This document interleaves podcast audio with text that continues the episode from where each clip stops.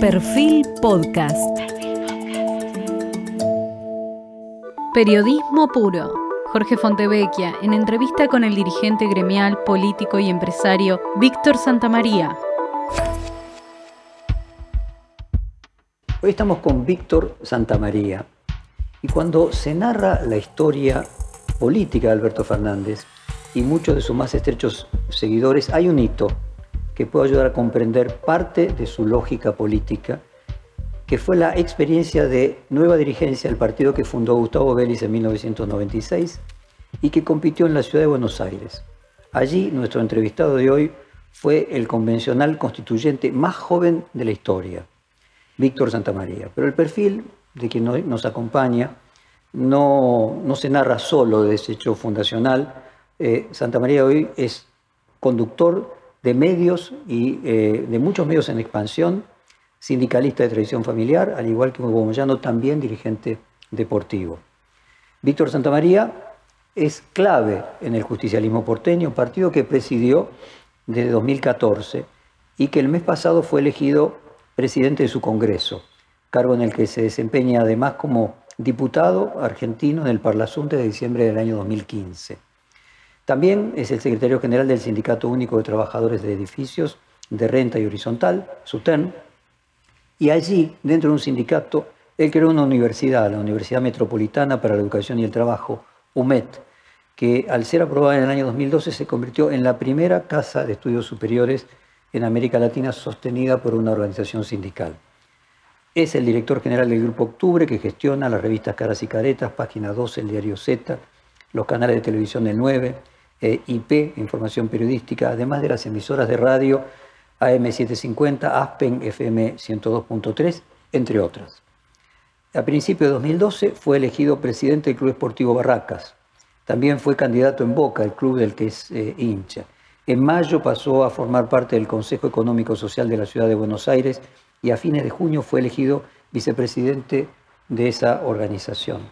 Además de su relación con Gustavo Vélez, el secretario de Medios Pancho Meritelo, cuñado del propio Vélez, y el ministro de Educación Nicolás Trota, que todos trabajaron en la organización que conduce Víctor Santamaría, como si faltara algo más para calificarlo como uno de los mayores, podríamos decir, eh, entendedores de qué es el albertismo, Víctor Santamaría comenzó a militar en política a los veintipico, junto con Jorge Argüello, hoy embajador de Washington, y Eduardo Valdés, que ambos son del círculo íntimo de Alberto Fernández. Pero quiero comenzar por los medios.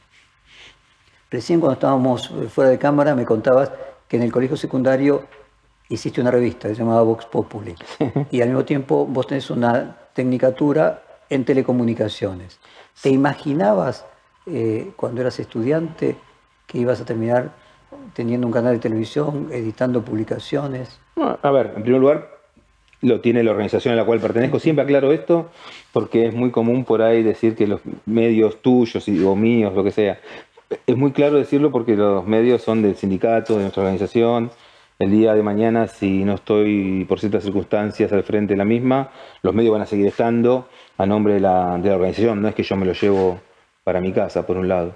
Eh, siempre me gustó la comunicación. Eh, por ahí mi primera experiencia, como te contaba fuera de cámara, fue esa ser presidente de un centro de estudiantes, que hice una revista. Eh, siempre entendí que los medios de comunicación eran importantes para transmitir conceptos, para transmitir puntos de vista. Y, entendí también después de un tiempo que los medios de comunicación son los únicos que pueden lograr, porque son la expresión de la gente, cambiar culturalmente una sociedad. Eh, y por eso me interesa tanto desde una organización sindical poder tener medios de comunicación que permita transmitir la voz de una mayoría muchas veces silenciosa que son los trabajadores, y poder desde ahí hacer transformaciones culturales al resto de la sociedad. Eh, Vos comenzaste con una revista, de hecho, que era Caras y Caretas, pero luego siguió Página 12, eh, la revista PIN, el diario Z, Planeta Urbano, mencioné los canales de televisión del 9, IP, las emisoras de radio 750, Radio Blacky, FM 891, Mucha Radio, FM 947, Like FM 97.1, Aspen FM 102.3, Radio Malena, Radio Octubre que se emite por streaming. Eh, ¿Cómo primero lograste acumular tanta cantidad de medios en tan poco tiempo? ¿Y eso qué significa? Habla de que los medios están pasando por una situación muy precaria y que están la mayoría de ellos disponibles para ser adquiridos. ¿A qué lo no, si no lo haría, no haría bien de, la organización sindical. Yo creo que los medios de comunicación son importantes y siguen siendo importantes.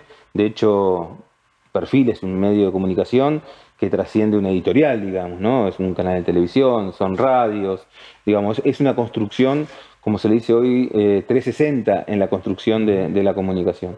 Nosotros empezamos de una forma que entendíamos que rescatábamos una revista de la historia, digamos, ¿no? que era Caras y Caretas, una revista que empezó un 8 de octubre del año 1898, casi coincidiendo con el nacimiento también de Juan decir, la revista más emblemática de la historia de la Argentina. Sí, y que hoy sigue siendo una revista que, que, que debe ser la única revista cultural. Se venden casi 6.000 números por mes. Eh, no es un número menor para una Argentina en pandemia principalmente. Ahora, los últimos cuatro años, eh, porque digamos, vos comenzaste con caras y caretas, si no recuerdo mal, 2000, poquito, 2000 comenzado, 2004, 2003, ahí está. Pero los últimos cuatro años hay una aceleración enorme, ¿no? A partir de página 12 y con Canal 9, como que se dan todos en los últimos cinco años. Digamos. Nosotros en el 2005 nos presentamos en la licitación de la 750, que es una radio que fue, debe ser una de las radios más jóvenes en, el, en, la M y también una radio que ha crecido muchísimo, debe ser una radio que más rápido creció en audiencia. Eh, se debe al momento político, se debe por ahí a muchas circunstancias, digamos, ¿no? Eh, y después fuimos creciendo, la verdad que eso nos dio una, una visibilidad muy grande. Eh, página 12, ya en el 2014 empezamos a charlar con quienes las autoridades en su momento. En el 2015 concretamos la compra del diario, en un momento muy difícil también para los periódicos o para los diarios en general y particularmente para página 12 porque teníamos comenzaba, el macrismo. Comenzaba el macrismo y había un fuerte castigo a, los medios que no pensaban igual que ellos. Y nosotros claramente éramos un medio que no pensaba igual que ellos. Y en ese punto, eh, ¿El gobierno anterior te amenazó con causas judiciales si no sacabas a Berbisky de página 12, que había publicado en su momento la lista de quienes habían entrado del banqueo, en el que había muchas personas cercanas a Macri? A ver, son dos, como dos cosas diferentes. Si el macrismo me amenazó con causas penales, no, no me amenazó, me las hizo.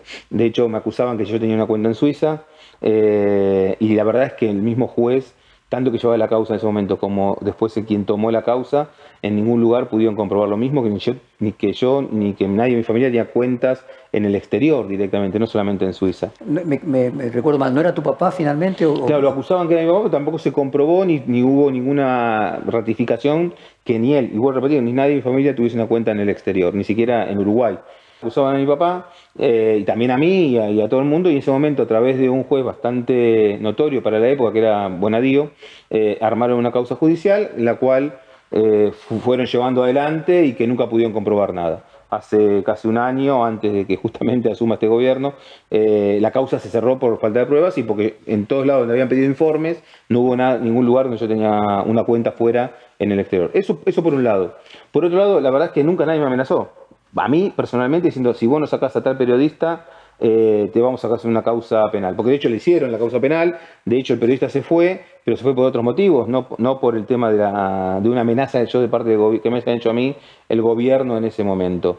Eh, la verdad que tuvimos una charla muy amena con Horacio Berbisky, que creo que fue uno de los periodistas más importantes de investigación que tuvo la Argentina. El hecho lamentable último no lo invalida de todo lo que él ha hecho y ha aportado al periodismo. Eh, y no, y no, no, pudimos poner de acuerdo y cada uno tomó un camino diferente. ¿Pero cuál era el desacuerdo? El desacuerdo que teníamos es que el diario había cambiado de conducción y la conducción periodística la quería tener quien era el dueño del diario. Eh, no pasaba por un tema particular, ni un tema más, ni un tema menos. Eh, y, la, salida fue a partir de un retiro voluntario. Él se llevó casi un millón de dólares de indemnización, eh, como otros trabajadores que se fueron, que se llevaban su indemnización que correspondía. El sindicato afrontó eso y pudo, en un momento tan difícil por el cual atravesaba el medio, pagar igual la indemnización de aquel que se sumaba al retiro voluntario. ¿A qué atribuís los problemas que tuvo Cristóbal López con sus medios y su socio y vos no tuviste esos problemas durante el macrismo? ¿Los problemas, ¿A cuál problema te referís? Problema con sus medios, por ejemplo, de hecho, eh, terminar presos. Eh, vos mencionabas eh, que no tuviste amenazas que directamente se ejecutaron en causas judiciales, pero vos lograste que las causas judiciales no te llevaran a ir preso, en el caso de ellos sí. La verdad es que no conozco las causas profundas, lo que, lo que son las causas judiciales que tuvo Cristóbal, o lo tuvo Fabián. La verdad que pasaron por momentos muy difíciles que no se lo recomiendo a nadie, digamos, ¿no? Vos has pasado por momentos difíciles también con tus medios, Jorge, en algún momento, al principio para la dictadura, digamos, te persiguieron, te tuviste que ir, digamos, no es, no, sabemos lo que es tener ese momento, ese, esa persecución de un Estado en, en uno que se siente una hormiga con lo que significa todo el poder del Estado. Entonces, yo creo que la verdad que lo que pasó Fabián y lo que pasó Cristóbal, no se lo deseo. No conozco profundamente cada una de sus, de sus causas, sí he escuchado y, la verdad que siempre me he solidarizado con ellos, digamos, ¿no? Eh, las causas nuestras se fueron llevando por otro lado, nosotros no solamente era el medio, el, eh, Página 12, sino también un sindicato, una organización. Trabajamos mucho con los temas de organizaciones internacionales para poder exponer nuestro, nuestro punto de vista, nos escucharon, se hicieron eco muchas de ellas. Eh, y lo fuimos surfeando. Pero no solamente era el hecho de la persecución personal, que si uno no estaba, por ahí el medio podía seguir, porque bueno, económicamente lo solucionaba, sino también era la presión económica. Acordate que en esa época, esos cuatro años de macrismo, no solamente no te pautaba el Estado, sino que las empresas no te pautaban, algunas porque pensaban como el macrismo y otras porque dependían del Estado. Entonces era doble el trabajo que teníamos que hacer. Y así todo, página 12, después de dos o tres años, en el año 2018, eh, empezó a salir de un déficit económico que tuvo durante mucho tiempo y lo pudimos acomodar, acomodar, pudimos realmente hacer un diario que no haya perdido calidad, no hemos perdido lectores justamente con la salida de Horacio, no hemos perdido lectores, al contrario, siempre fuimos, fuimos trabajando por más, eh, no hemos despedido a un solo trabajador eh, del diario en los que nos tocó conducir el diario, no hemos ninguna, ninguna baja de salario, hemos pagado el salario en tiempo y forma, hemos trabajado mucho en todo lo que tiene que ver con el código de violencia de género laboral, eh, es el único medio, único grupo medio que tiene un código de violencia eh, de género. Eh, trabajamos mucho con el tema de teletrabajo ahora también en, la época de pandemia. Contame, Víctor, vos, siendo parlamentario en el Parlasur, compartías el Parlamento con Pepín Rodríguez Simón. ¿qué, no sé si tuviste alguna relación con él durante estos cuatro o cinco años en el Parlasur, aunque mucho creo que se hizo virtualmente. ¿Qué te pareció su decisión de exiliarse en, eh, Uruguay y qué pensás específicamente de Lawfare? No, bueno, Lawfare tengo la peor de las opiniones. Parece que todo lo que tiene que ver con la mentira, especialmente en el periodismo, eh, es muy fuerte, digamos. Eh, porque el periodismo construye realidades todos los días y construir realidades en base a mentiras le hace un gran daño a la sociedad, por un lado. Por otro lado, lo conocí a Pepín Simón muy, muy lateralmente. He tenido dos o tres charlas, nunca he tenido una charla con él en, privado, siempre tuve una, participación bastante mediocre en lo que tiene que ver con, su relación al Parlasur. Eh, también una relación al principio del 2015 despreciando todo lo que tiene con la institucionalidad del Parlasur. Eh, y la verdad es que es el único lugar donde hoy todavía los pueblos del Mercosur se pueden juntar de igual a igual, digamos, ¿no?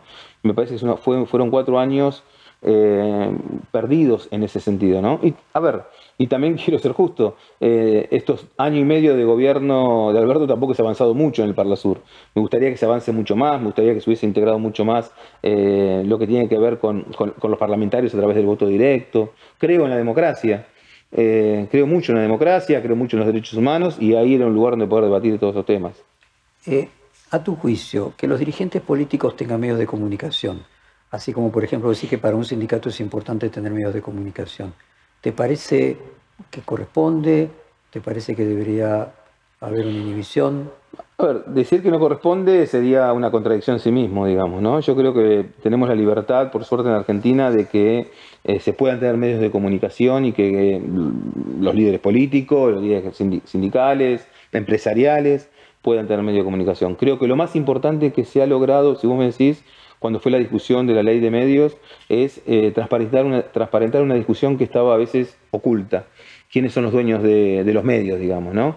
Eh, y hoy claramente cualquier ciudadano puede saber que quiénes son los accionistas de Clarín, quiénes son los accionistas de La Nación, ahí es más, raro, pero quiénes son los accionistas de Página 12. Cuando vos decís ahí algo raro, o sea, ¿no crees que sean los accionistas de La Nación eh, quienes aparecen normalmente? Es raro lo que pasa en La Nación, ¿no? Es raro. Es raro como se manejó ahora el canal de televisión, con comentarios y vos Populis de que está detrás empresarios cercanos a Mauricio Macri, digamos, eh, cuando vos ves que son empresas que tienen su sede en Holanda, eh, digo, cosas, eh, cosas raras, digamos, ¿no? Y eso la verdad es que tira, y, eh, tira para atrás el periodismo, en lugar de transparentarlo, me parece, ¿no? Ojalá fuese todo mucho más transparente.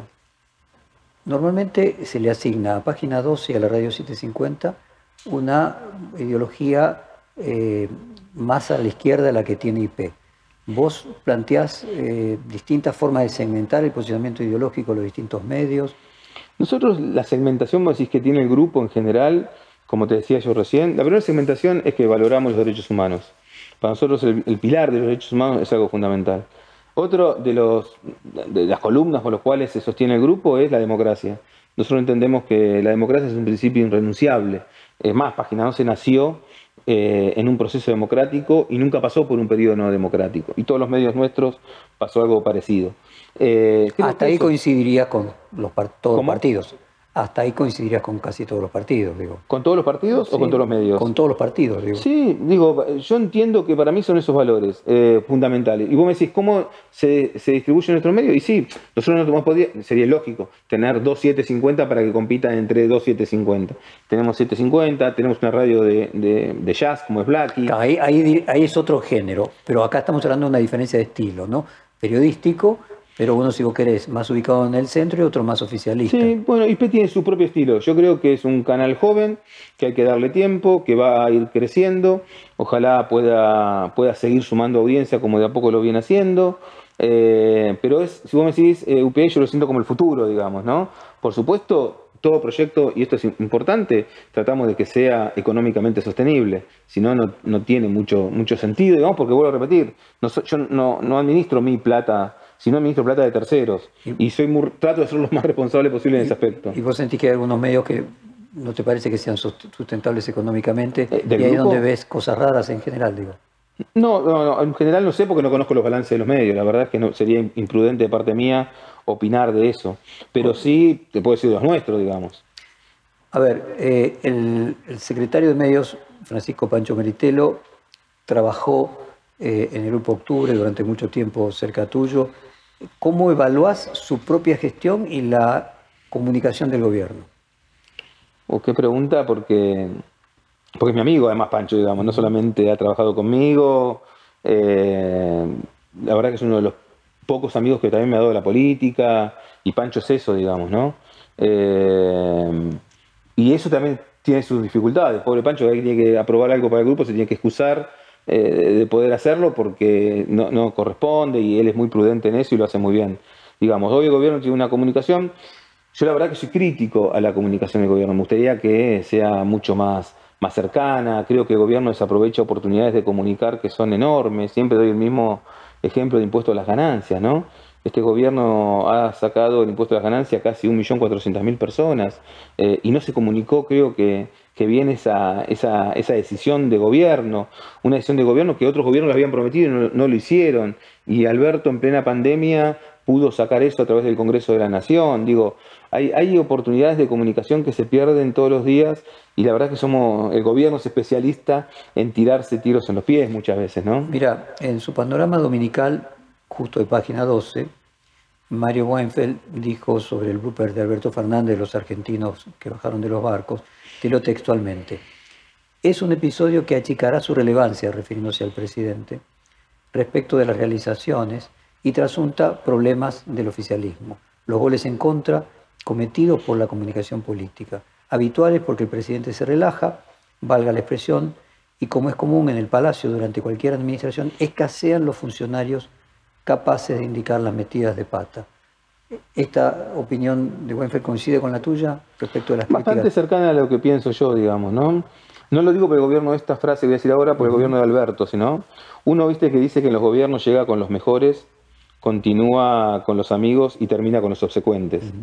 Eh, yo creo que Alberto es eh, muy inteligente para hacer uso de esa frase. Eh, creo que justamente lo que le pasa muchas veces por eh, mucha confianza que tiene en sí mismo, digamos, ¿no? Y la verdad es que detenerlos en la anécdota de si venimos los barcos y los indios de la selva eh, puede ser importante para tomar un café con un amigo y, o hacer un meme. Pero la verdad es que hoy la mayoría de la gente está preocupada porque no llega a fin de mes, porque como sí aumentó la pobreza, por el tema del, empleo, eh, por temas que son mucho más profundos, la cierre de comercios, la pandemia a nivel mundial, la cuarentena a nivel local, digamos, el tema sanitario. Esos son los problemas que creo que nos afectan profundamente y con tristeza. ¿no? Ahora, notás que hay frases, aquella frase de Perón de que del ridículo nadie vuelve. Hay momentos, frases en los cuales determinadas personas quedan como el rey está desnudo, ¿no? Como o esa fábula.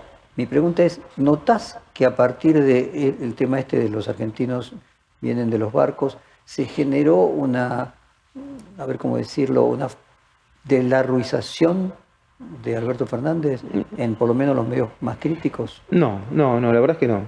Yo creo que del ridículo no se vuelve si es de las acciones. Eh, si vos me decís, fracasamos en la cuarentena, se nos murieron 10 millones de argentinos, no llegaron las vacunas, el Estado no asistió a las empresas, el Estado no asistió a los trabajadores, digo, bueno, es un gobierno que fracasó. Eh, después lo demás, yo creo que el fracaso de la Rúa es un fracaso de gestión, que se ve visualizado en, un hecho, en una frase o en un, modo de caminar o en lo que sea, pero el, el verdadero fracaso es la gestión. Contanos, entrando en el capítulo del sindicalismo, ¿cómo cambió el sindicalismo? de los tiempos de tu papá, de José Pepe Santa María y de hoy? Cambió, cambió como cambió la sociedad, cambió como cambió el mundo del trabajo. Yo la verdad es que siento en general, ¿no? son, son lineamientos generales, digo, lo que siento es que el sindicalismo siempre estuvo a la vanguardia del trabajo, eh, especialmente del 50 hasta mediados de los 80, principios de los 90.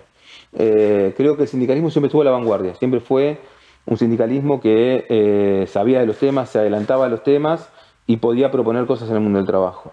Siento que a partir de los 90 el sindicalismo se quedó atrás de los problemas y fue eh, el, camión de los bomberos que fue apagando los incendios que la realidad le fue imponiendo al mundo del trabajo. Ejemplo, todavía hay convenios colectivos de trabajo que son del año 75.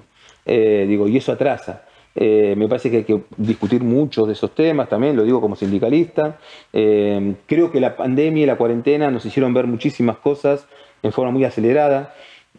Así como WhatsApp inventó el acelerador de, voz, yo creo que la pandemia aceleró también el mundo por el cual íbamos. Entonces, debemos trabajar mucho sobre eso, debemos volver nuevamente a, a hacer la vanguardia y no, no retrasar. Me parece que el sindicalismo ha perdido también la discusión política muchas veces. El último gran eh, digo, documento del sindicalismo fue, para mí, eh, puede estar equivocado, el de, el de Ubaldini con los 26 puntos de la CGT.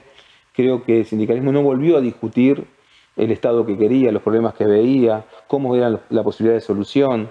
Eh, un movimiento obrero que estaba preocupado por, por el pago de la deuda, eh, porque, porque también dificultaba el desarrollo de sus trabajadores.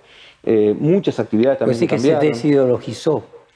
Sí. Se quedó simplemente en los temas económicos de sus representados. sí, y eso demuestra también la gran división que existe en el movimiento obrero. Gran división que también uno entiende o trato de, reflexionar también con, eh, con, vos, Jorge, es también cómo aumentaron las desigualdades. Digo, no la misma desigualdad de los años 70, 80 que la desigualdad de principio del siglo XXI. Entonces me parece que eso también hizo que esa misma desigualdad afecte al sindicalismo. Yo siempre digo que el movimiento obrero es lo que representan sus dirigentes. Yo no, no, creo en que haya dirigentes sindicales que, que no tengan conciencia de su base social, pero me parece que la base social de lo que es un trabajador metalúrgico hoy no es la misma que en los 70. ¿Te vacunaste? Me vacuné, me tocó la primera dosis lo hice acá en la ciudad de Buenos Aires, me escribí en la, planilla eh, y me tocó en la calle Bolívar al 400, si mal no recuerdo. ¿Hace cuánto? Hace una semana. Muy bien. ¿Qué pensaste cuando en febrero otros sindicalistas como Moyano dijo me vacuné con mi mujer y mi hijo eh, con una provisión del gobierno de la ciudad para el sanatorio Antártica? Eh, a ver, hay dos cosas, ¿no? Una es lo que dice la ley y otro es lo que dice la ética de cada uno, ¿no? Eh, seguramente lo de Moyano estaría dentro de la ley. Eh, nadie podría discutir eso. Eh, me parece también que el gobierno de la ciudad tendría que haber controlado mejor cómo se aplicaban las vacunas, cosa que nadie se pregunta. Pero éticamente no estás de acuerdo. Yo preferí esperar. Me tocó cuando me tuvo que tocar, me inscribí en la web del gobierno de la ciudad y me tocó por eso. pero esperé y era lo que yo pensaba, no quiere decir que todos tengan que pensar igual. Eh, y eso es justamente lo bueno de la sociedad, digamos, ¿no? En el discurso de Asunción y luego en el de los 100 días especialmente, el presidente norteamericano Biden, que justificó que algunos incluso lo llamaran Juan Domingo Biden, eh, además de sostener propuestas heterodoxas, contrarias a lo que Wall Street decía que era lo que había que hacer, de hecho dijo Wall Street no construyó este país, sino que fue la clase media, él dijo, los sindicatos construyeron la clase media. Eh, ¿Qué rol tienen los sindicatos en, la sociedad moderna? ¿Cómo, los imaginas en el siglo XXI distinto del siglo XX? Bueno, a ver, Estados Unidos es un caso muy particular, digamos, ¿no? Eh, muy particular porque hemos han tenido ellos presidentes como Obama que también planteaban grandes reformas y llegaron al poder, por lo menos en el caso de Obama, con un fuerte apoyo del movimiento obrero de Estados Unidos. Después no pudo hacer ninguna de las reformas que realmente se plantearon en ese momento. Me parece que muchas veces en Estados Unidos el sistema es lo que no los deja a los gobernantes poder eh, cumplir lo que, lo que primero dicen en los discursos. Eh, ojalá lo pueda hacer. Yo creo en que el movimiento obrero sindical en Estados Unidos es muy fuerte, en lo poco que representan tiene buena representación. Eh, el movimiento europeo hay que analizarlo ¿no? desde el punto de vista de un país determinado. No, no, creo que el movimiento obrero sindical en Europa no es un movimiento sindical europeo. No es lo mismo el movimiento sindical en España, en Italia, Portugal, que lo que puede ser en los países nórdicos. Son conceptos diferentes, con el mismo fin siempre, ¿no? Eh, A ver, por ejemplo, dijimos un país que cruza por el Sacro Imperio Romano las dos cosas, Alemania, que además es el otro gran eh, país productor. Eh, en, Alemania, en, esta misma serie de reportajes, el presidente de la UIA la semana anterior contaba de que los sindicatos que tienen mucho peso participan en la política, pero cuando un líder sindical participa, es electo en un cargo público, deja la conducción del sindicato.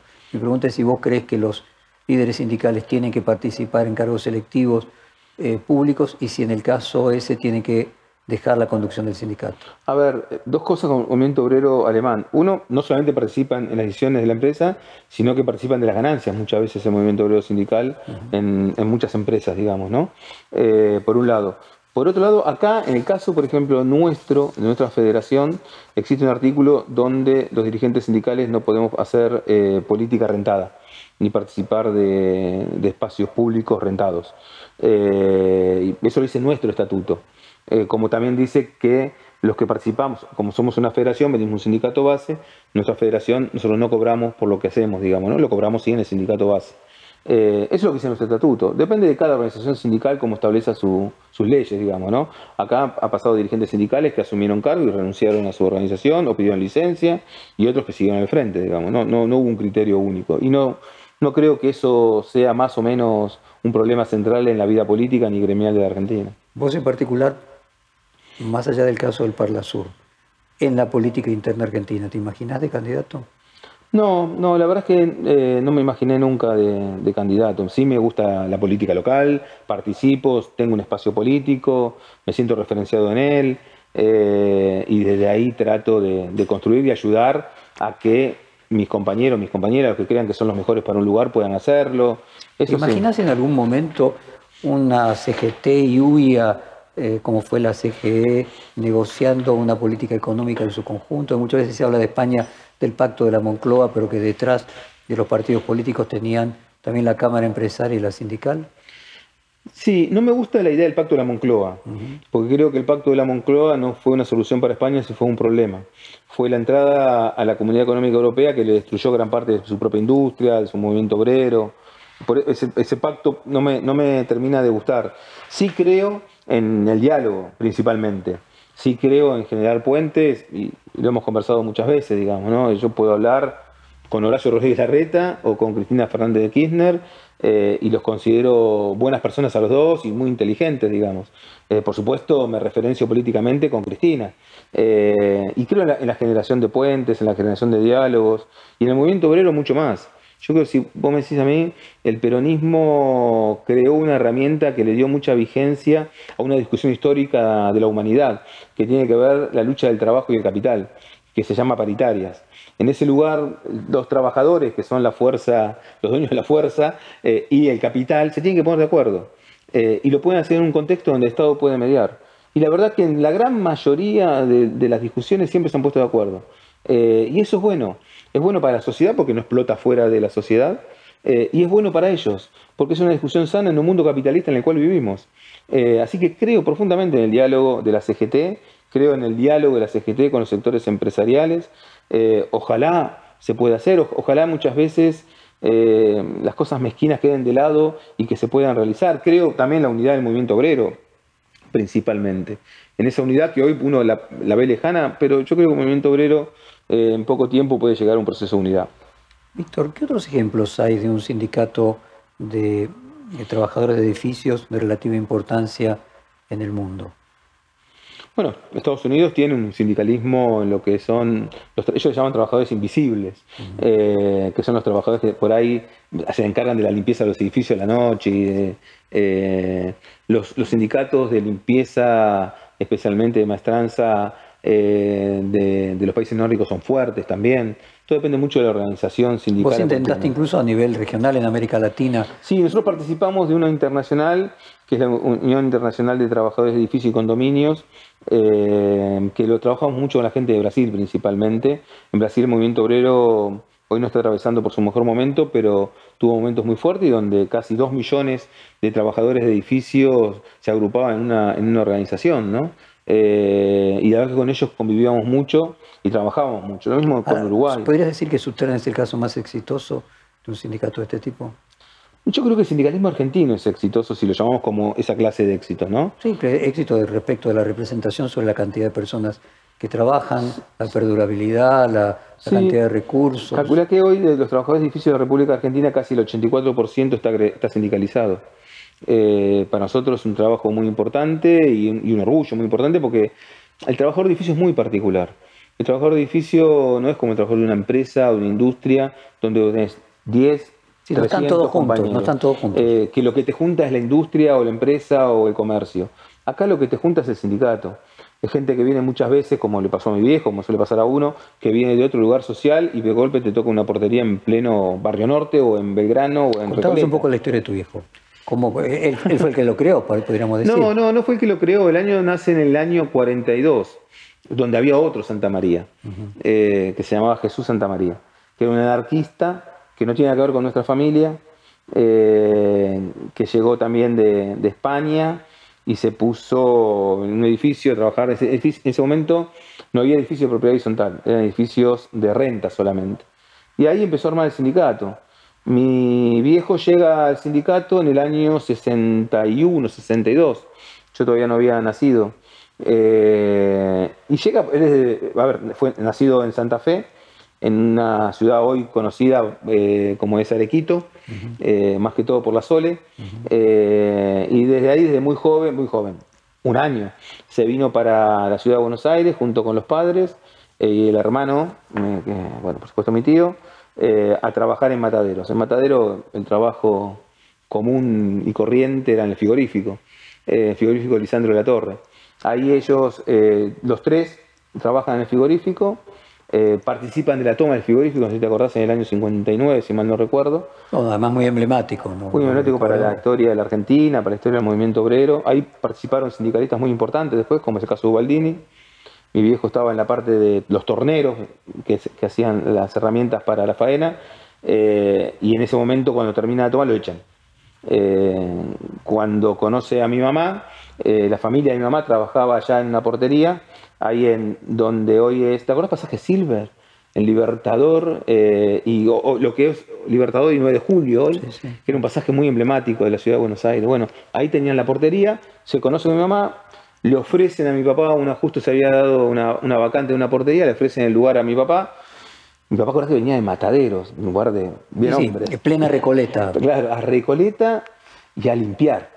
Que para ese momento limpiar era muy estigmatizado por las mujeres solamente. Y él venía del frigorífico Lisandro de la Torre. Eh, dijo, bueno, lo voy a hacer solamente por un par de meses, hasta conseguir algo mejor. Pero estaba, la verdad que estaba pobre, prohibido en todos los trabajos, justamente por haber participado políticamente y gremialmente. Así que se quedó ahí nada más y nada menos que 35 años de, encargado de edificio. Ahí nacimos nosotros, mi hermana eh, y quien les habla. Esa fue la, familia, digamos.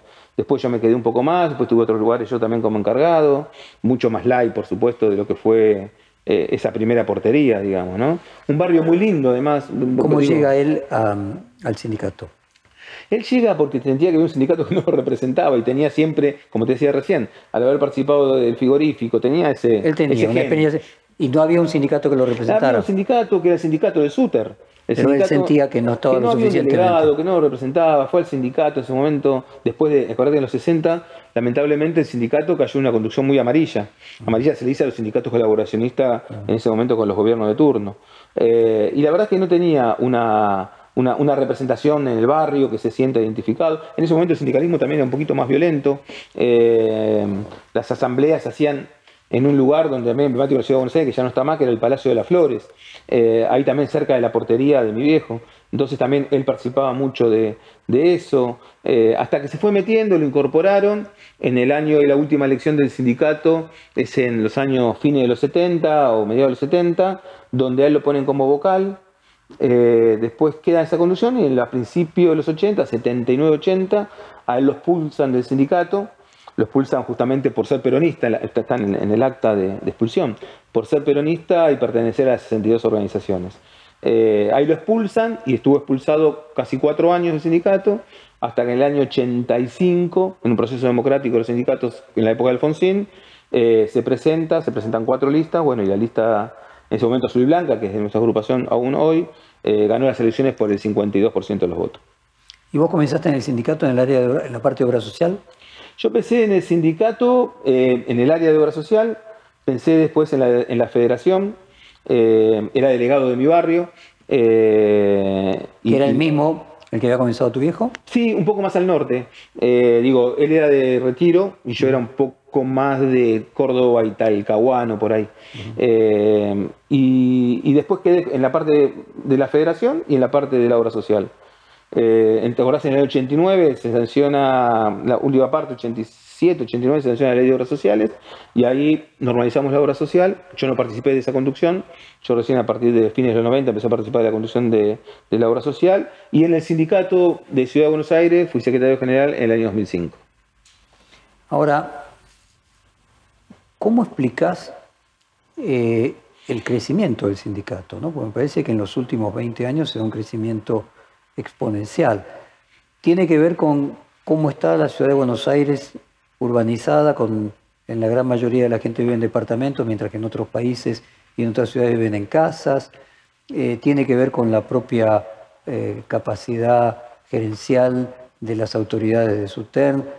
cuando vos haces la comparación con otros sindicatos, tiene que ver con el fracaso de la economía argentina, que sindicatos industriales como metalúrgicos perdieron peso y sin embargo, como la gente en algún lugar tiene que vivir, eh, por el contrario, siempre siguió creciendo la cantidad de empleados de edificios de propiedad horizontal. Ah, ¿Cómo, cómo explicarías eh, el crecimiento de tu sindicato? Yo creo que hay épocas. Eh, por supuesto, siempre el ladrillo fue una buena inversión. por algo se llamaban edificios de renta en los años 30, en los años 40, porque era donde los ricos del campo, su excedente económico, lo podían invertir en la ciudad de Buenos Aires en edificios que después usaban para rentar. Eh, me parece que en los 90, digo, hago una transpolación bastante grande, eh, en los 90 fueron los barrios privados, fue el auge de los barrios privados. el tema de la inseguridad llevó a muchos a vivir en los barrios privados, barrios privados que se manejan bajo el régimen de propiedad horizontal por eso lo, traigo a, la charla. Eh, y después me parece que también el campo, ¿no? Es un gran inversor en, ladrillos. Si uno ve lo que es eh, Puerto Madero... Vos, podrías decir que la pérdida de la moneda y la dolarización, la bimilitarización que se mencionaba Cristina, hizo que, la, que se construyera más edificios de propiedad horizontal y, bueno, y después más countries. Y el campo, eh, eh, perdón, el campo. Puerto Madero es un caso típico, si vos querés. Tenemos casi menos de un 50% de ocupación. Digo, alguien compró eso y, lo que me dice que, viste que uno puede ahorrar también en, un departamento, digamos. Yo creo que muchos sectores, especialmente el sector del campo, usa mucho los departamentos o los ladrillos para, para atesorar y para guardar su, riqueza, como ha pasado en Rosario. Viste, Rosario se ha generado un, boom inmobiliario muy grande. Eh, han crecido ciudades como Tucumán muchísimo. Eh, nosotros cuando empezamos en la federación, ponerle a principios del, del 2000, teníamos menos de 15 sindicatos adheridos a nuestra federación. Hoy son 34 sindicatos que de SUTER en cada una de las provincias que están adheridos a la federación. Cuando nosotros asumimos el sindicato, cuando mi papá asumió el sindicato en el año 86, teníamos 12.000 trabajadores de edificio en la ciudad de Buenos Aires. Hoy somos casi 50.000. Eh, digo, habla también de una movilidad en, lo que tiene que ver la, industria inmobiliaria en Argentina. Déjame hablar de un tema controversial, ¿no? Mm. Eh, se dice que Barrio Nuevo usa la plata de su sindicato no para él, sino para la política, para apoyar los políticos que a él le parece que, que deberían hacer carrera. Claramente vos tomaste la decisión de que todos los excedentes del sindicato o una parte importante también vayan a los medios de comunicación, porque crees que desde allí se puede eh, modificar. ¿Qué crítica puedes hacer o qué crítica le cabe al sindicalismo de aquellos sindicalistas que se han enriquecido personalmente?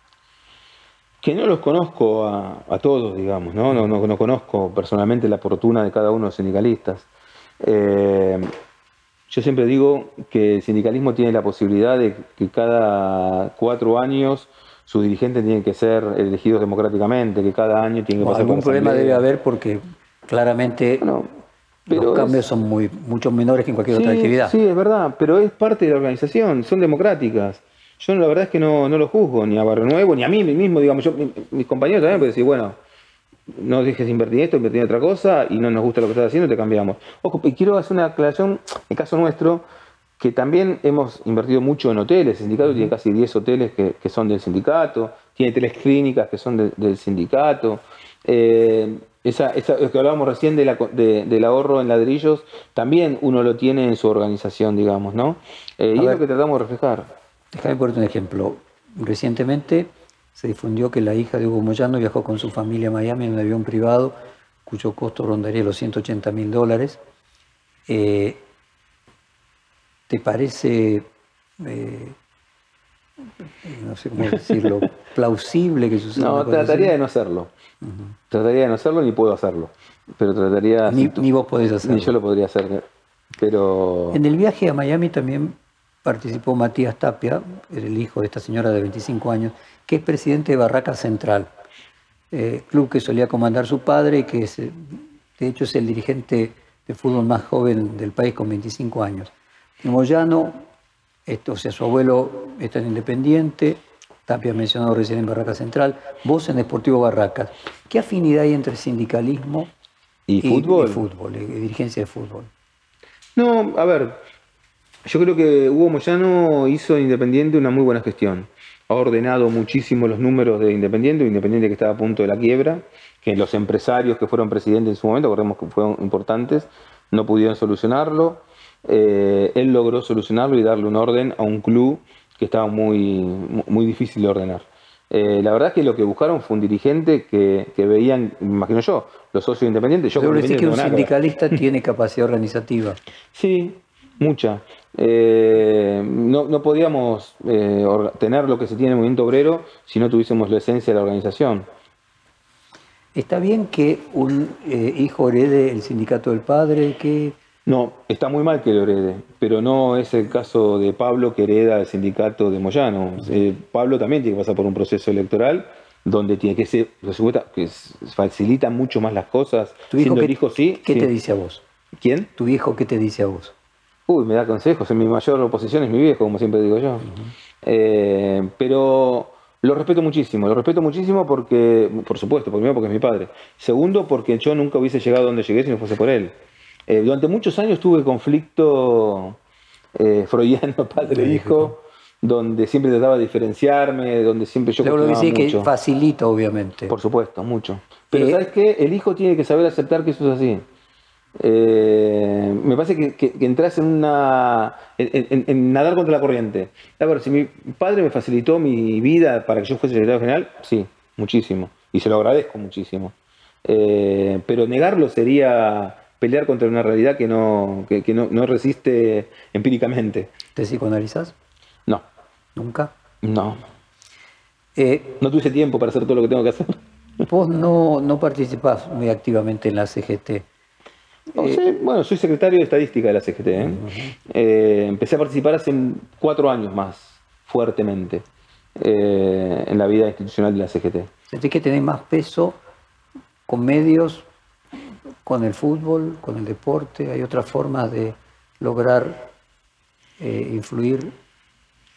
No, a ver, son cosas diferentes. Yo la verdad es que cuando fui presidente, cuando soy presidente de Sportivo Barraca, un club que tenemos acá muy pocas cuadras, eh, donde hemos tenido acá muy cerca la, primera cancha mundialista. Aún hoy la cancha Sportivo Barraca sigue siendo la cuarta cancha donde más se jugó la selección argentina.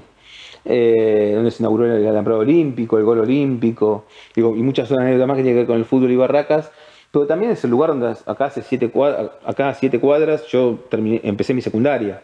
Eh, era el lugar donde venía a estudiar, era, era un segundo barrio, un tercer barrio, eh, Barracas para, para, mi historia de adolescente. Un secundario técnico. Sí, la primera parte yo hice secundario en dos etapas.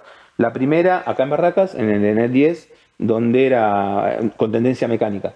Y la última parte de mi secundario en el ENET 12. Eh, con telecomunicaciones. En telecomunicaciones. Pero vuelvo a repetir, eh, Barracas es eso, el fútbol para mí, la verdad es que siempre, no me quería olvidar de esto, o sea, intenté participar mucho de la vida institucional de la AFA y todo eso, es más, ¿te acordás del famoso 38-38 de los votos de Tineri? Ahí participé también. Pero digo, probablemente vos puedas tener más peso dentro de la CGT por la capacidad que dan los medios de comunicación de SUTERN que por la cantidad de afiliados con otros sindicalistas que puedan tener más afiliados, pero no tengan esa capacidad de comunicación, a eso me refería. No sé, no, nunca me lo dijeron. Nunca ningún compañero mío me dijo, che, vas a estar en este lugar porque vos de los medios podés comunicar mejor la realidad del movimiento obrero y los trabajadores. Nunca. Déjame entrar en el capítulo del Frente de Todos y la centroizquierda.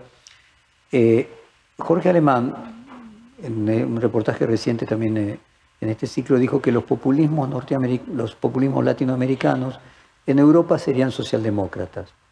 Alberto Fernández se definió también como socialdemócrata en este, en este, en este propio ciclo. Eh, vos comenzaste a militar con Jorge Argüello, actual embajador en Washington, también del círculo íntimo del, presidente. Mencioné el caso de Vélez en el, 96.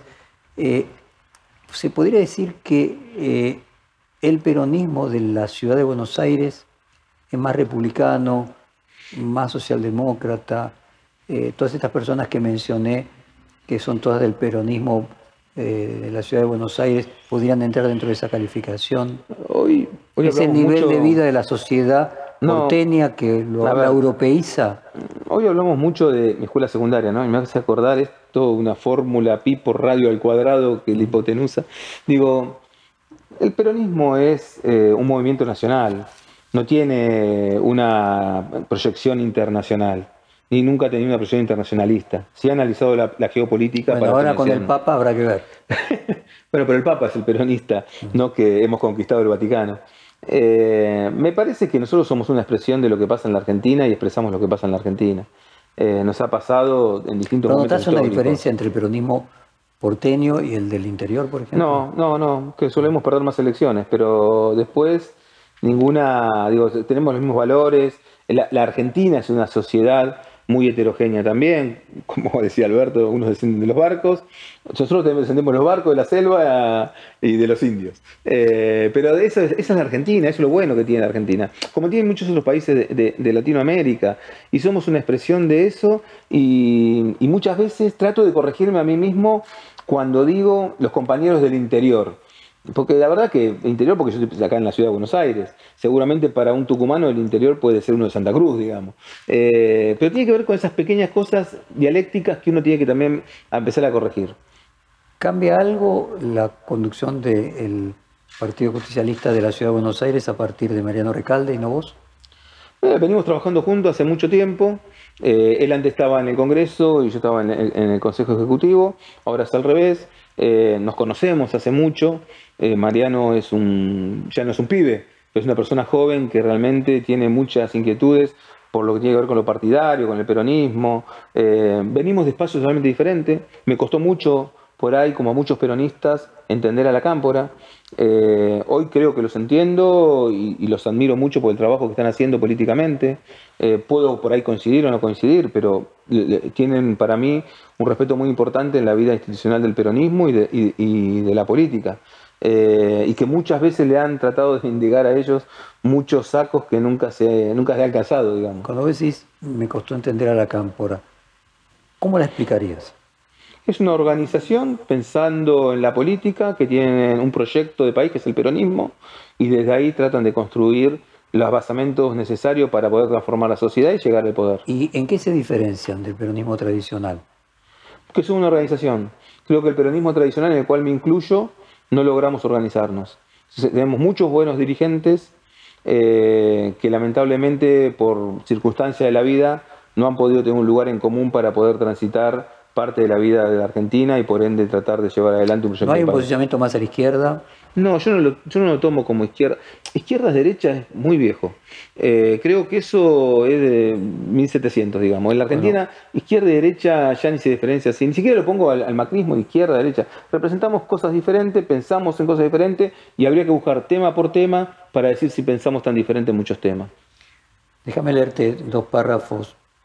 Eh, Mariano Recalde dice, desde el punto de vista político, le da oxígeno nuevo al partido que viene a hacer política con tres grandes ejes, fortalecer la unidad en el 2019 con todos los sectores incluidos, poner el movimiento al partido después de la pandemia y sacarlo a la calle, y fundamentalmente, y esto quiero recalcar, queremos tener un claro perfil opositor, pero con la vocación de construir un frente electoral, un claro perfil opositor. Bajo tu conducción, ¿no hubo un claro perfil opositor de la reta cuando vos decís esto que vos tendés puentes? Mm, a ver, no, yo creo que Mariano está más remarcando lo que venimos haciendo. Fíjate que en los tres puntos son más o menos parecidos a lo que veníamos trabajando nosotros. Él es parte de la conducción, su organización es parte de la conducción del Partido Justicialista. Eh, y siempre hemos tenido un claro. Son un poco más beligerantes, para decir de alguna manera. Por, ¿Hay algo generacional en la campo? No, ¿Hay no. algo.? Ya ni siquiera los que porque son chicos grandes ya. Eh, digo, no, tenemos por ahí formas de diálogos diferentes, pero pasa por los modos y no por el fondo. Eh, vos dijiste, rescatamos la importancia de la unidad junto a Alberto y Cristina para seguir profundizando ese camino tanto a nivel nacional como en la ciudad de Buenos Aires, junto a Mariano del Calde, a María Rosa Muñoz. ¿Le asignás alguna chance de que un eventual resultado negativo en las elecciones de noviembre ponga en riesgo esa unidad? Espero que no. Yo, por el bien del país, espero que no. Eh, yo creo que la principal unidad que tenemos nosotros como argentinos es la unidad de la fuerza política más importante, que es el Frente de Todos. Y esa unidad se da en base a dos grandes dirigentes, como es Cristina Fernández de Kirchner y Alberto Fernández. Recibiste acusaciones de concederle una concesión de un hotel de tu sindicato en Iguazú por un canon bajísimo, a la hermana de la reta, a la hija de Magdalani y al abogado Sáenz Valiente. ¿Es así? No, es, a ver, es un hotel que el sindicato realizó, que construyó. Es un hotel de cuatro estrellas que está en Puerto Iguazú y lo pusimos a licitación. Se presentaron varios, dentro de los que se empezaron fue una sociedad que estaba integrada por algunos de ellos, no por todos, eh, y que ganó la licitación. Una licitación que no era bajo el canon, un canon alto para ese momento, eran casi 100 mil dólares, eh, y pudimos llevarlo adelante esa concesión de la mejor forma posible. Pobres, los agarró ahora la, pandemia y están ellos un problema económico importante. ¿Pensaste en algún momento que hoy justo eh, la hermana de la reta, la hija de Magdalena, en algún momento dijiste esto, aquello de la mujer del César no solo debe serlo, sino parecerlo?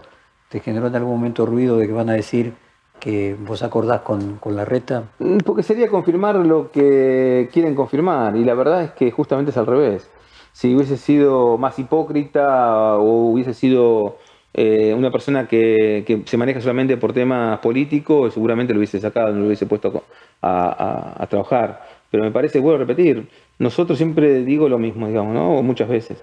Nosotros tenemos más de 500 proveedores en nuestro sindicato, en nuestra obras social, desde que compramos la lapicera hasta que compramos el oxígeno.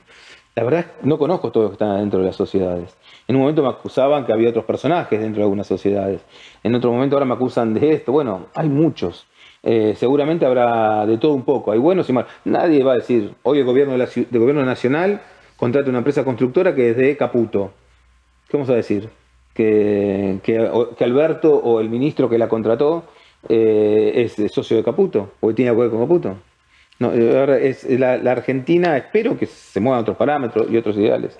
Para después de un corte, que ya volvemos en dos minutos, quería dejarte planteado el tema de educación, eh, eh, cierre de las escuelas durante más tiempo del que la oposición dice que sería correcto, y el hecho de que el ministro de Educación fue el rector de la universidad de tu sindicato. Pero, ¿qué te pasó cuando viste que él dijo que no era necesario suspender las clases eh, una, unas pocas horas antes de que el presidente finalmente decidiera suspenderlas. La verdad es que, como sabés, no soy parte del gobierno, no, no conozco las decisiones del gobierno, cuáles son sus formas de llevarlas adelante y cuáles son sus formas de decidir. Eh, y por supuesto que siempre hubiese tomado medidas diferentes, pero yo no soy el presidente, ni soy el ministro de Educación. Sí, mi único consejo al amigo, en este caso a Nico, fue que él es una persona que trabaja para el presidente y debe obedecer al presidente. Eh, y en ese camino creo que Nico tuvo la altura suficiente para, poder hacerlo y entender y respaldar una decisión del presidente de la mejor forma posible y lo felicito por eso. ¿Qué te pasa cuando te dicen, pero el secretario de Medios, el ministro de Educación, eh, la cantidad de cuadros, sí. Ah, Alberto Fernández fue mi abogado, eh, Marcela Lozardo fue mi abogada, eh, digo, Gustavo, vos lo acabas de decir recién, ministro. ¿Hay un albertismo, independientemente que no sea una cosa estructurada? No, no, no hay un albertismo. Es un grupo de gente que compartió pasado. Es un grupo de gente que compartió pasado, a muchas juntas, otros fuimos por distintos caminos. Es un, hoy no tenemos un presente en común políticamente hablando. Cuando te preguntas, ¿y por qué habremos compartido ese pasado? ¿Qué nos une? ¿Qué cosas hizo que compartiéramos ese pasado? ¿Cómo lo explicarías? En mi caso particular, no hablo por todos, para mí ese pasado, ese pasado, siempre se lo digo a él y lo, digo en general, para mí la campaña del 2001 fue una campaña épica. Veníamos de, la nada mismo, eh, peleados con la estructura del peronismo, enfrentados eh, a De la Rúa y al menemismo, y con Gustavo Vélez hicimos una campaña épica. Llegamos a sacar 17 puntos de votos, eh, luchándola, eh, y ahí estábamos muchos de los que hoy forman parte de este gobierno. Eh, o sea, como yo decía en la introducción, ese fue una especie de momento fundacional. No sé si la palabra fundacional, si fue un momento que marcó mi vida, mi vida, política, sí, la marcó.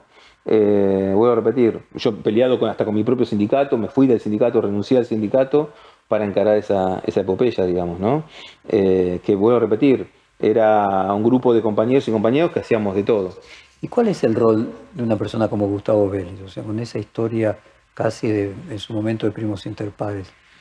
A mí, a mí particularmente me gustaría que tenga una e, que tenga una decisión mayor en la política argentina.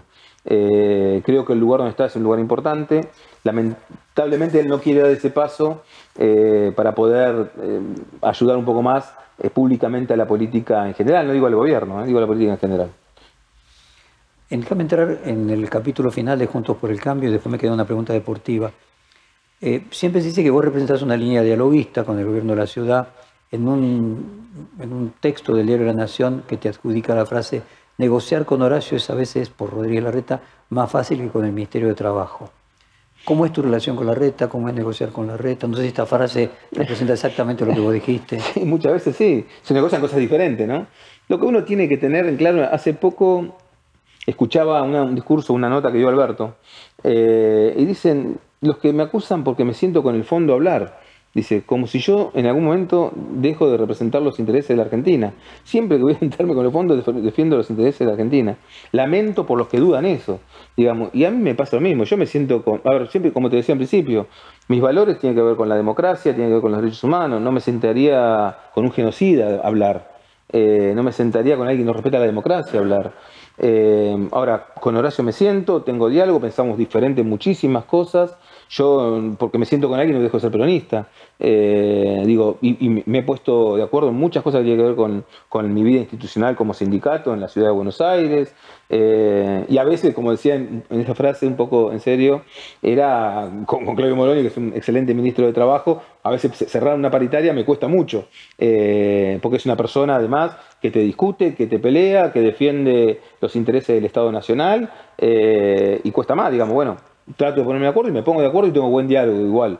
No es que no tenga buen diálogo. tu paritaria es una paritaria particular, ¿no? Porque tu paritaria es una paritaria particular, porque en realidad vos no tenés de la contraparte una cámara empresaria eh, patronal. No, hay una asociación, no es una cámara empresaria, es una asociación eh, que representa a los intermediarios, que son los administradores, eh, por un lado. Pero no, no tiene la fuerza, obviamente, que tiene los, como si fueran los dueños de los medios de producción.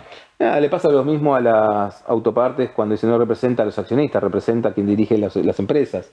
Digo, es casi parecido, con, mucha, mucha atomización en el sector, ¿no? Acordate que cada edificio es una fábrica. Déjame volver a, la reta. Vos dijiste, la reta abandonó a los porteños y no administra la ciudad porque su sueño es ser presidente. Eh, ¿cómo, ¿Cómo imaginás eh, ese proyecto de la reta presidente? ¿Qué posibilidades le asignás de que me pone triste como porteño que tengamos nuevamente un, un, jefe de gobierno que esté pensando más en ser presidente que ser jefe de gobierno. Pues ya agotó dos periodos, ¿no? no podría... Sí, pero además digo, sería bueno que cada vez tengamos un jefe de gobierno que termine su segundo mandato, si la gente lo quiere, eh, y que se quede eh, por lo menos hasta el último día pensando en los porteños. Hemos tenido jefes de gobierno como Macri o como en este caso Horacio, que ya está pensando más en su campaña presidencial que, que en lo que tiene que ver con la ciudad de Buenos Aires. Me parece que tiene un plan que tiene que ver con poner a alguien en la jefatura de la legislatura de la Ciudad de Buenos Aires para que en el plazo que él no esté de jefe de gobierno pueda llevar adelante los destinos de la Ciudad de Buenos Aires y ponerla a competir con quien posiblemente sea un rival interno muy grande para ellos, que es Martín Lustó. Concretamente, en estas elecciones, ¿quién sería más fácil eh, para el frente de todos enfrentar? ¿Patricia Bullrich o Vidal en la Ciudad de Buenos Aires? Nosotros tenemos que estar pensando en qué hacemos nosotros. Eh, creo que tenemos mucho por hacer. Hemos recibido una Argentina muy destruida. La pandemia ha profundizado muchas de esas crisis y creo que nosotros tenemos que darle respuesta a la gente. que se la hemos dado en pandemia, se la hemos dado en cuarentena. Creo que cuando se vuelva una nueva normalidad, porque seguramente la normalidad no va a ser la misma, tenemos que darle soluciones profundas a una sociedad que la va a requerir. ¿Imaginas un escenario en el cual en noviembre en la ciudad de Buenos Aires el triunfo del oficialismo de Juntos por el Cambio sea abrumador, aún mayor del que ha venido siendo en el pasado? Vuelvo a repetirte, dije recién, porque nosotros tenemos que estar tratando de buscar la forma de eh, reconciliarnos, de dialogar con el porteño y con la porteña. Eh, si vos me decís algo que nos cuesta mucho a nosotros es poder transmitir esto, digamos, ¿no? Eh, ¿Por qué vuelvo a repetir? Del otro lado es un aparato muy grande, hace casi 14 años que maneja el Estado de la Ciudad de Buenos Aires eh, y eso se, complica mucho para quien es oposición. Bueno, sos presidente del Club de Fútbol, pero sos hincha de Boca, intentaste también eh, actuar políticamente en Boca. ¿Algún día vas a querer presentarte también para presidente de Boca? Me encantaría. La verdad, siempre cuento lo mismo, digamos, cuando decidí ser candidato a presidente de Boca, eh, perdí algo que para mí era muy importante, que, era mi relación con mi hijo dentro de la cancha, o mis hijos dentro de la cancha, eh, dentro del estadio.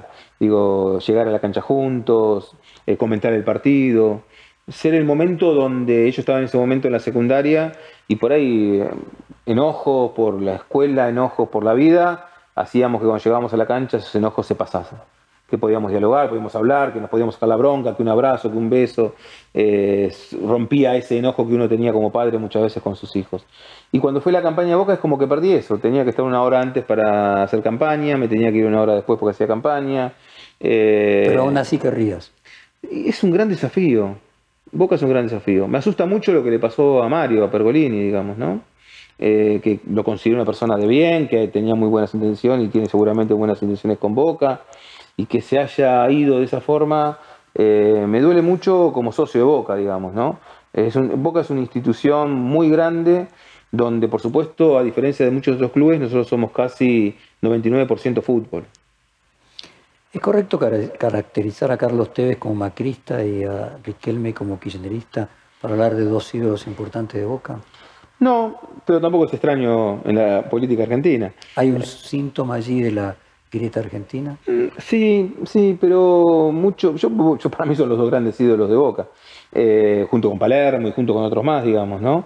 Cuando hace poco Carlos Tevez dejó el club, yo me solidaricé con él, eh, le agradecí todo lo que hizo por Boca. Eso no quiere decir que él políticamente siga pensando como siga pensando. La verdad que no conozco, se ha expresado tampoco macrista, sí ha tenido relaciones con el gobierno de Macri, el tema de parques eólicos y todo lo demás, pero eso es su vida empresarial, no es su vida de futbolista. Y yo la verdad que lo respeto como futbolista y por todo lo que dio a Boca, igual que a, Riquelme. Finalmente, ¿la grieta es el problema mayor de la Argentina?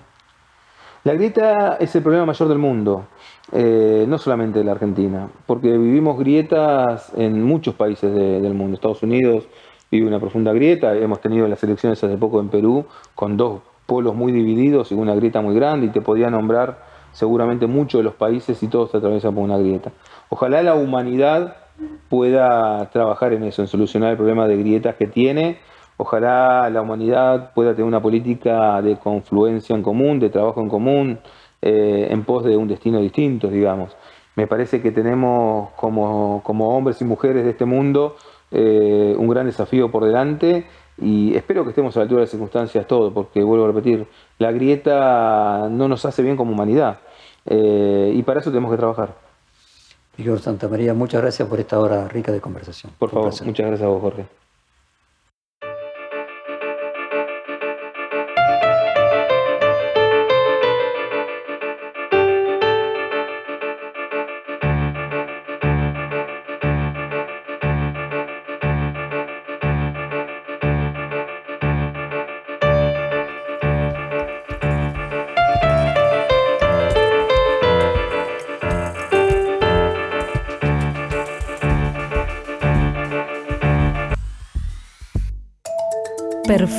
Podcast.